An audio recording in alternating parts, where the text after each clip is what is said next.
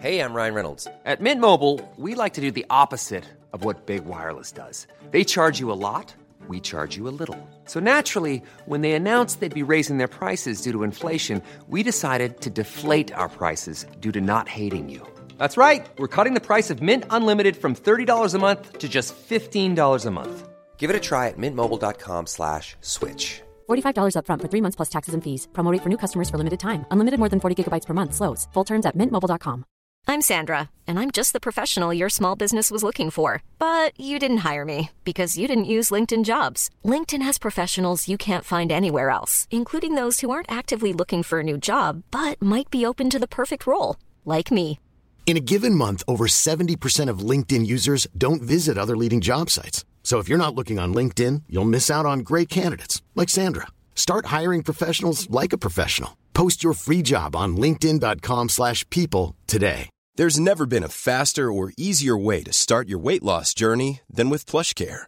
PlushCare accepts most insurance plans and gives you online access to board-certified physicians who can prescribe FDA-approved weight loss medications like Wigovi and Zepbound for those who qualify. Take charge of your health and speak with a board-certified physician about a weight loss plan that's right for you.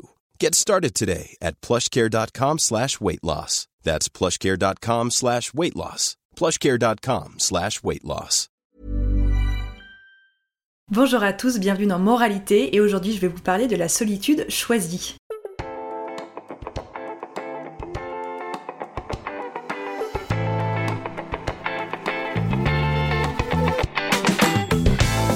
Suis très contente de vous retrouver pour cet épisode que j'avais en tête depuis euh, des mois. Vraiment, ça fait très longtemps que j'ai envie d'aborder ce sujet. Je l'ai d'ailleurs déjà abordé sur mon blog et puis plein de fois sur Instagram. L'idée aujourd'hui, c'est de vous parler de la solitude choisie, c'est-à-dire de ces moments que je décide de passer seule. Alors, avant que l'épisode ne démarre réellement, je voulais déjà parler de ce principe de la solitude. Je suis globalement quelqu'un d'assez solitaire. Alors quand je dis ça, il y a plein de gens qui disent "Oh là là, mais c'est triste." Ça veut pas dire que je suis introvertie, ça veut pas dire que je suis euh, allergique à l'idée de passer du temps avec d'autres personnes, ça veut juste dire que moi, me retrouver seule pendant plusieurs heures, pendant plusieurs jours ne me pose aucun problème parce que je n'ai pas honte de le dire, j'apprécie beaucoup ma propre compagnie. Cet épisode, c'est pas du tout une injonction à la solitude, j'ai pas du tout envie de vous faire dire que être seul c'est absolument génial.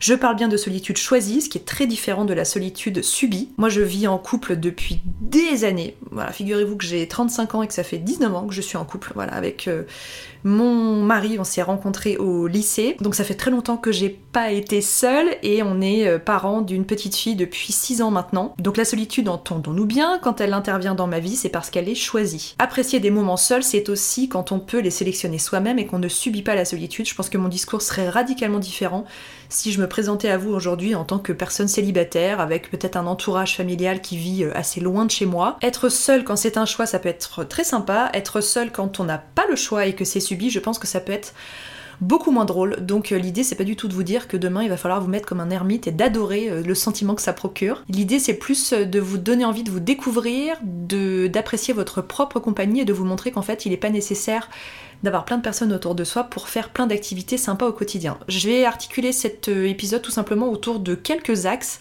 de quelques loisirs, de quelques activités que j'ai appris à apprécier seul et euh, qui peuvent être assez intimidants, mais qui j'espère, après l'écoute de cet épisode, vous donneront peut-être envie, vous aussi, de vous retrouver seul dans certaines de ces situations.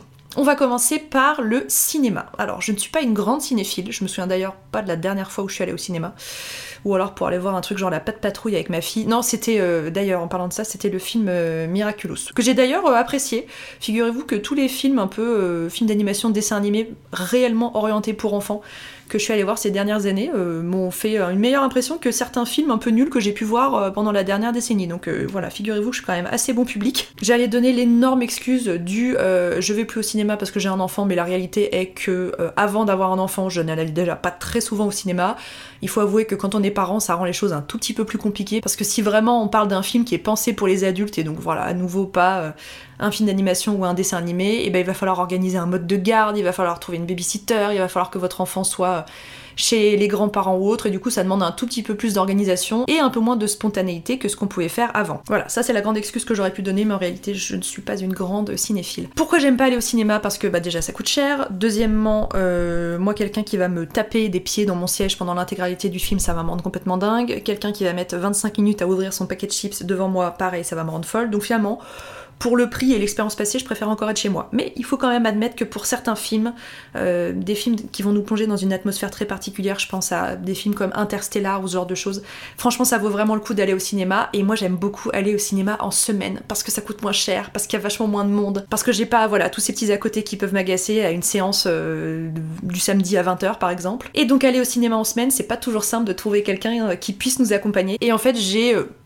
plusieurs fois fait l'expérience d'aller au cinéma seul, peut-être 5 ou 6 fois ces 35 euh, dernières années. Écoutez, l'expérience est incroyable, vous y allez quand vous voulez, vous réservez votre place, en plus maintenant voilà, vous avez votre siège qui vous est attitré, donc vous pouvez arriver 5 minutes avant la séance. C'est une belle parenthèse dans une journée, et si vraiment vous ne trouvez un, personne pour venir avec vous, ou alors que deux, euh, vous ne trouvez personne qui est intéressé par le sujet du film que vous allez voir, franchement je vous invite à tester ça au moins une fois dans votre vie, alors vous allez vous rendre compte que dans la salle de ciné, il y a beaucoup de personnes qui se font dans le même cas que vous, et c'est une expérience qui est hyper hyper agréable, alors il n'y a pas vraiment moyen de débriefer le film derrière, alors à part si comme moi vous avez une communauté qui vous suit à hauteur de 60 000 et quelques personnes sur Instagram, auquel cas vous pouvez donner votre avis sur le film que vous venez de regarder, mais c'est vrai que voilà, ça a ce côté parfois un peu frustrant où une fois qu'on est sorti de, la séance, on peut pas forcément partager ça avec quelqu'un. La deuxième chose que très peu de personnes font parce que c'est extrêmement intimidant, c'est d'aller au restaurant seul. Alors, moi j'ai pas passé le, le pas d'aller vraiment au restaurant volontairement seul. En revanche, ce qui m'est arrivé plusieurs fois, c'est de me retrouver dans une destination, typiquement quand je vais à Paris à peu près une fois par trimestre pour le travail. Je suis à Paris entre 24 et 48 heures et du coup bah, il se déroule voilà 2, 3, 4 repas où je vais me retrouver seule et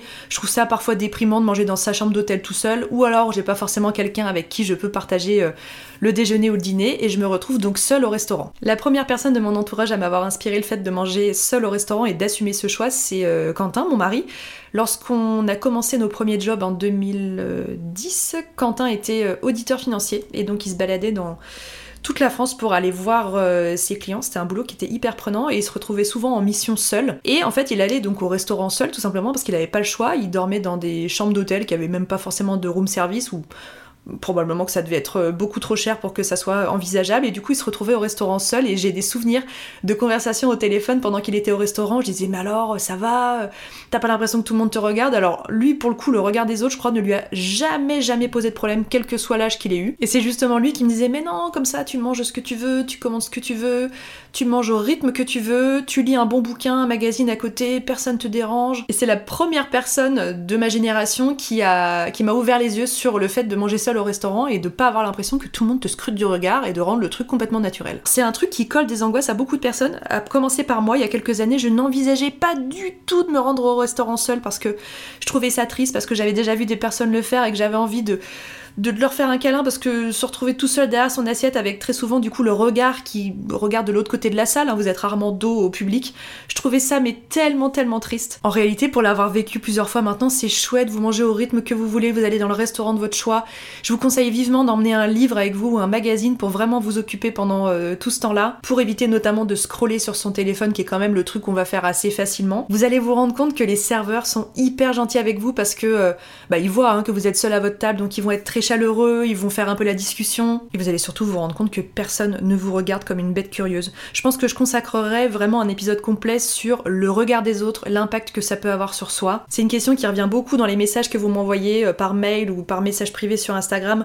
Comment se détacher du regard des autres? Alors je pense que j'ai pas une recette euh, miracle, mais euh, j'essaierai peut-être de dédier un épisode sur ça. Alors moi ça s'est pas fait en un claquement de doigts, ça va faire peut-être 4-5 ans ou un peu plus que je suis vraiment à l'aise avec mon image et que je me contrefous de ce que les gens peuvent penser de moi. Je pense que l'âge aide beaucoup, puis euh, probablement un, fond de tempérament. Quoique moi j'étais quand même vraiment très très vigilante à ce qu'on pouvait penser de moi, la façon dont j'allais m'habiller, le regard que les autres allaient poser sur moi quand j'avais 20-25 ans.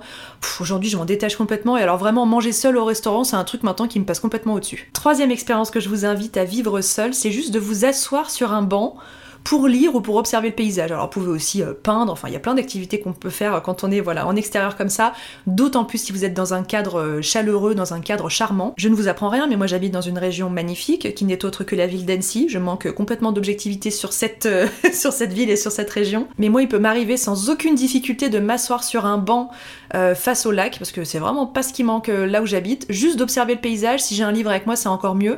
Du coup, l'idée du livre, c'est quelque chose que je fais de plus en plus dès que je sais que je vais avoir un petit temps mort, si je dois retrouver une copine en ville, que je sais qu'on va déjeuner ensemble et que pendant une dizaine ou une quinzaine de minutes je vais me retrouver seule à la table le temps de l'attendre parce que je serai en avance, etc.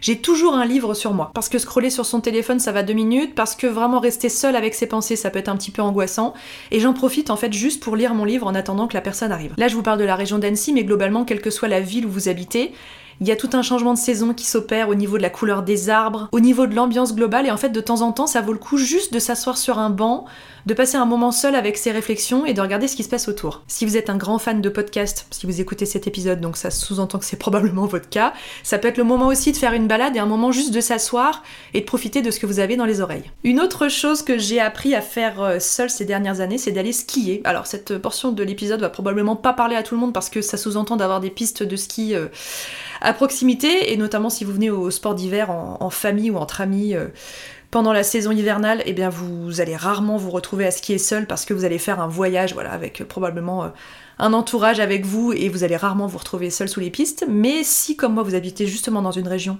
vous pouvez vous rendre facilement sur les pistes de ski, et eh ben, je vous invite à tester d'aller skier seul. À nouveau, vous skiez au rythme que vous voulez, vous démarrez les pistes au moment que vous voulez, vous n'avez pas de rendez-vous à donner à quelqu'un qui va vous dire c'est trop tôt, c'est trop tard. Moi, je me retrouve parfois à refaire la même piste 4-5 fois de suite parce que c'est vraiment ma piste préférée, ce qui est quelque chose que j'aurais jamais fait avec quelqu'un d'autre parce que bah, c'est quand même euh, un peu étrange de refaire 4-5 fois la même piste, l'autre personne aura probablement envie de voir le reste du domaine. Il y a des forfaits de ski aussi qui durent 3-4 euh, heures, ça dépend des stations.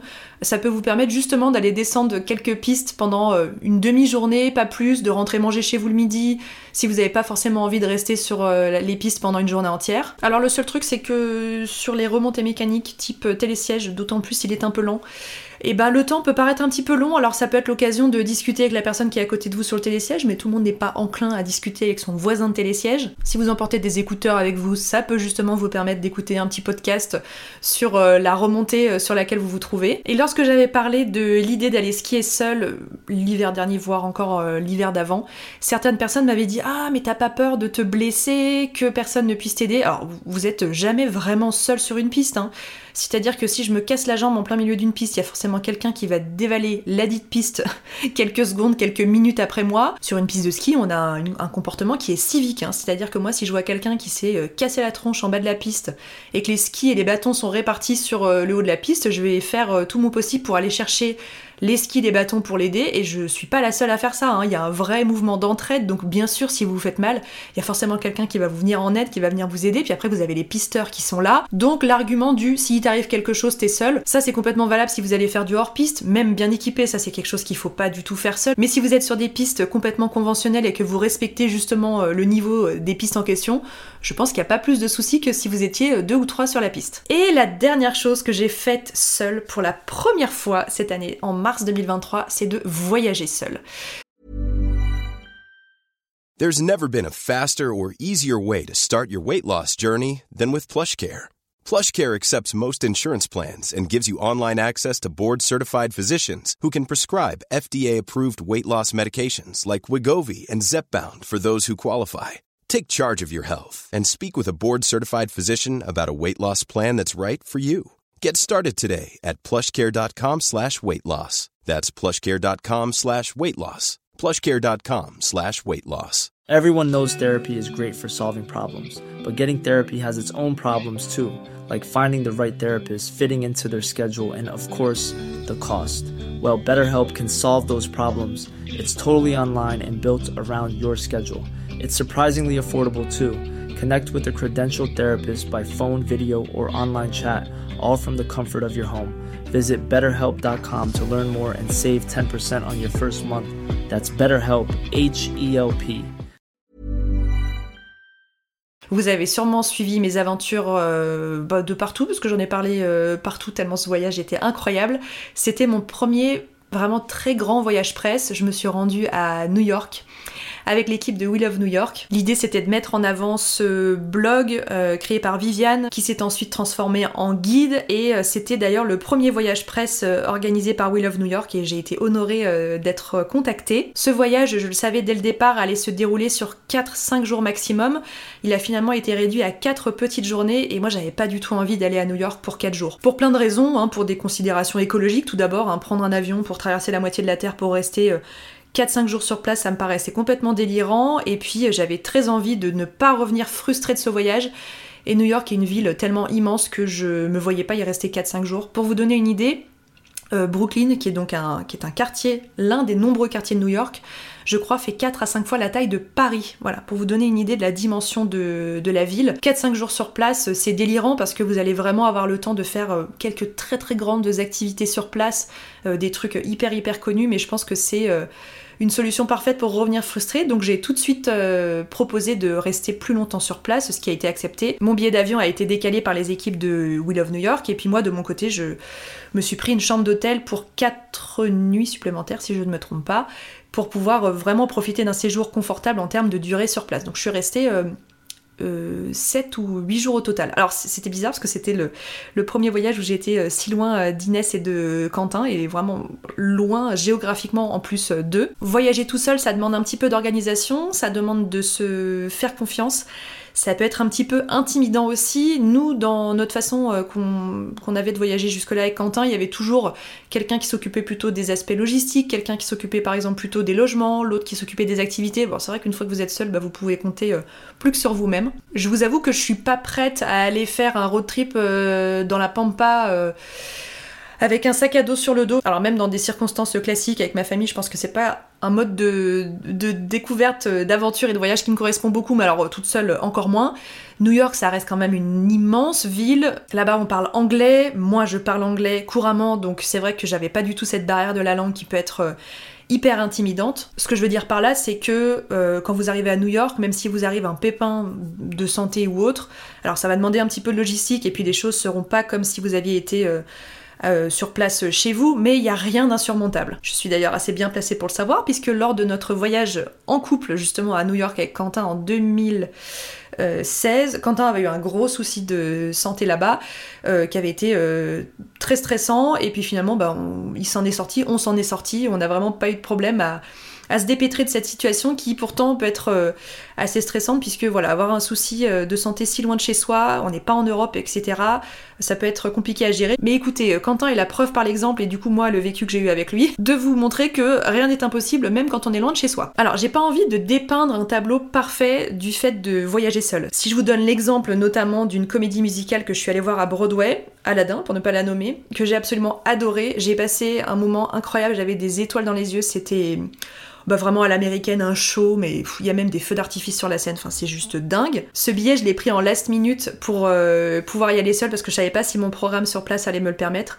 C'était dingue, mais je vous avoue qu'en sortant de ce spectacle, j'avais un petit peu le cœur serré parce qu'en fait j'aurais eu envie de partager ça avec euh, Quentin et avec Inès parce que je pense que c'est surtout elle qui aurait adoré vivre quelque chose d'aussi incroyable. J'ai pas envie de vous dire que c'est tout rose, j'ai pas envie de vous dire que c'est parfait, mais j'ai surtout envie de citer une phrase que cite régulièrement Hélène de mon blog de filles. Cette phrase c'est Est-ce que tu préfères le faire seul ou ne pas le faire du tout?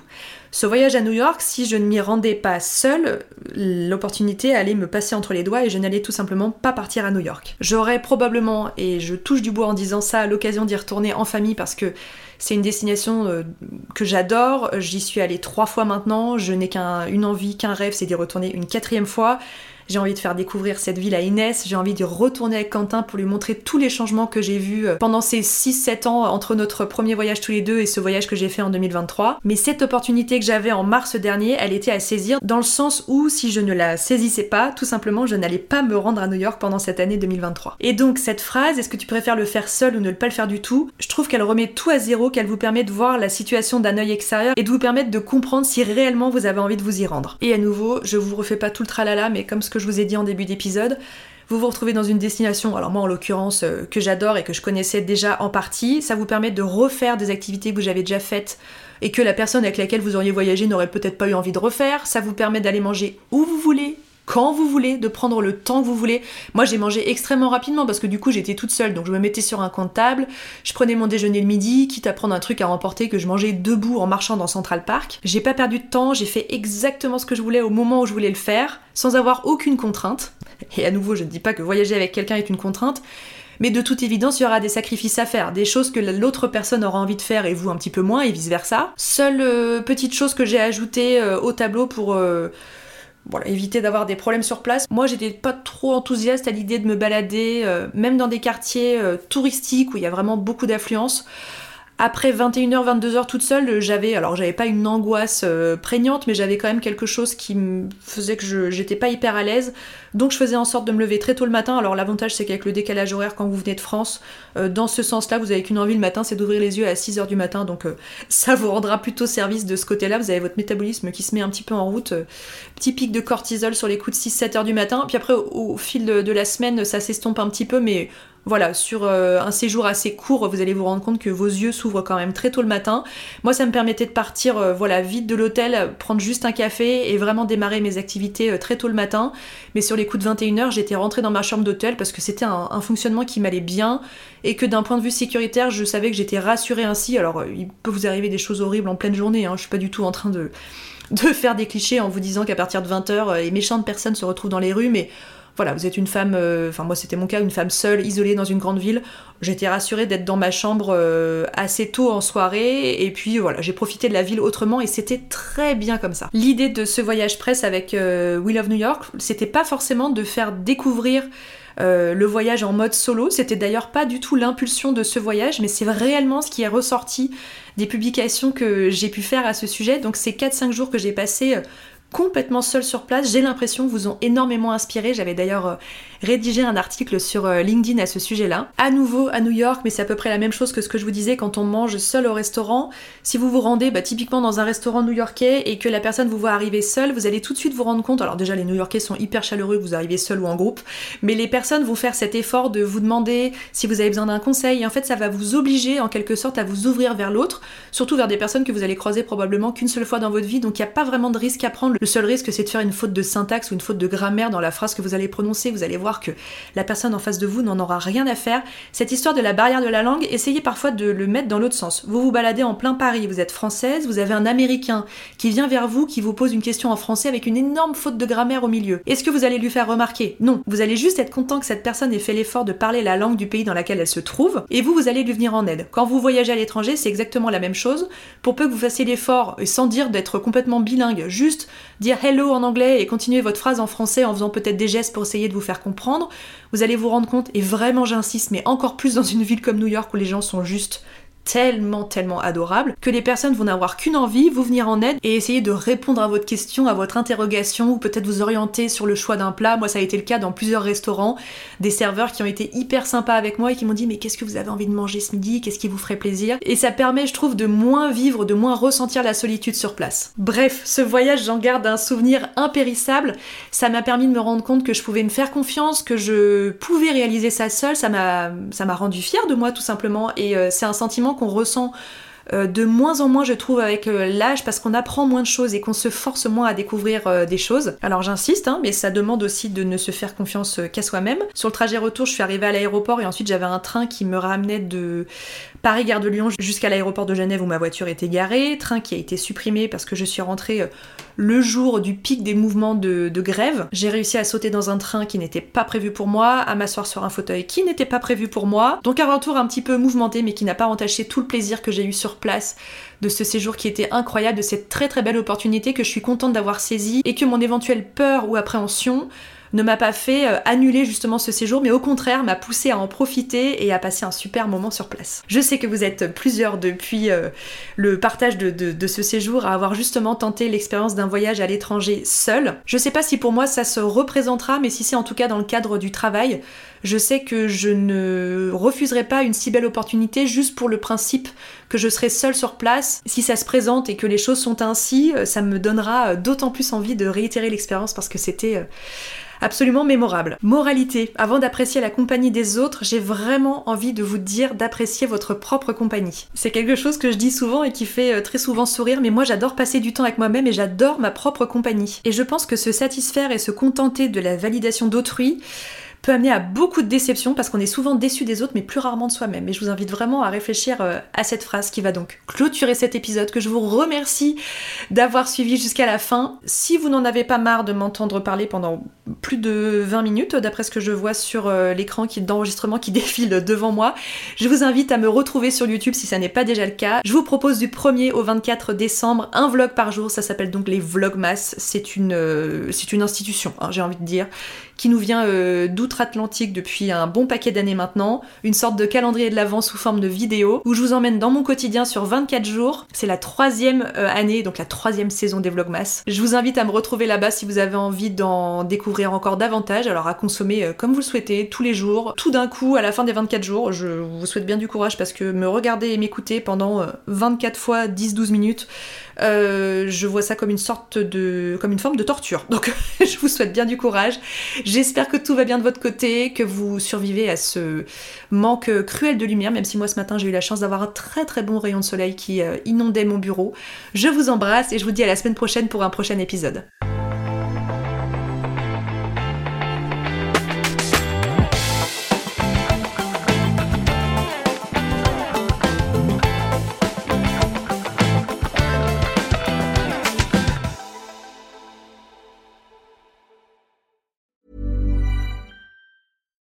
Deserves the best, and there's no better place to shop for Mother's Day than Whole Foods Market. They're your destination for unbeatable savings, from premium gifts to show-stopping flowers and irresistible desserts. Start by saving 33% with Prime on all body care and candles. Then get a 15-stem bunch of tulips for just $9.99 each with Prime. Round out Mom's menu with festive rosé, irresistible berry chantilly cake, and more special treats. Come celebrate Mother's Day at Whole Foods Market. Planning for your next trip? Elevate your travel style with Quince. Quince has all the jet setting essentials you'll want for your next getaway, like European linen, premium luggage options, buttery soft Italian leather bags, and so much more. And it's all priced at 50 to 80% less than similar brands. Plus, Quince only works with factories that use safe and ethical manufacturing practices. Pack your bags with high-quality essentials you'll be wearing for vacations to come with Quince. Go to quince.com slash trip for free shipping and 365-day returns.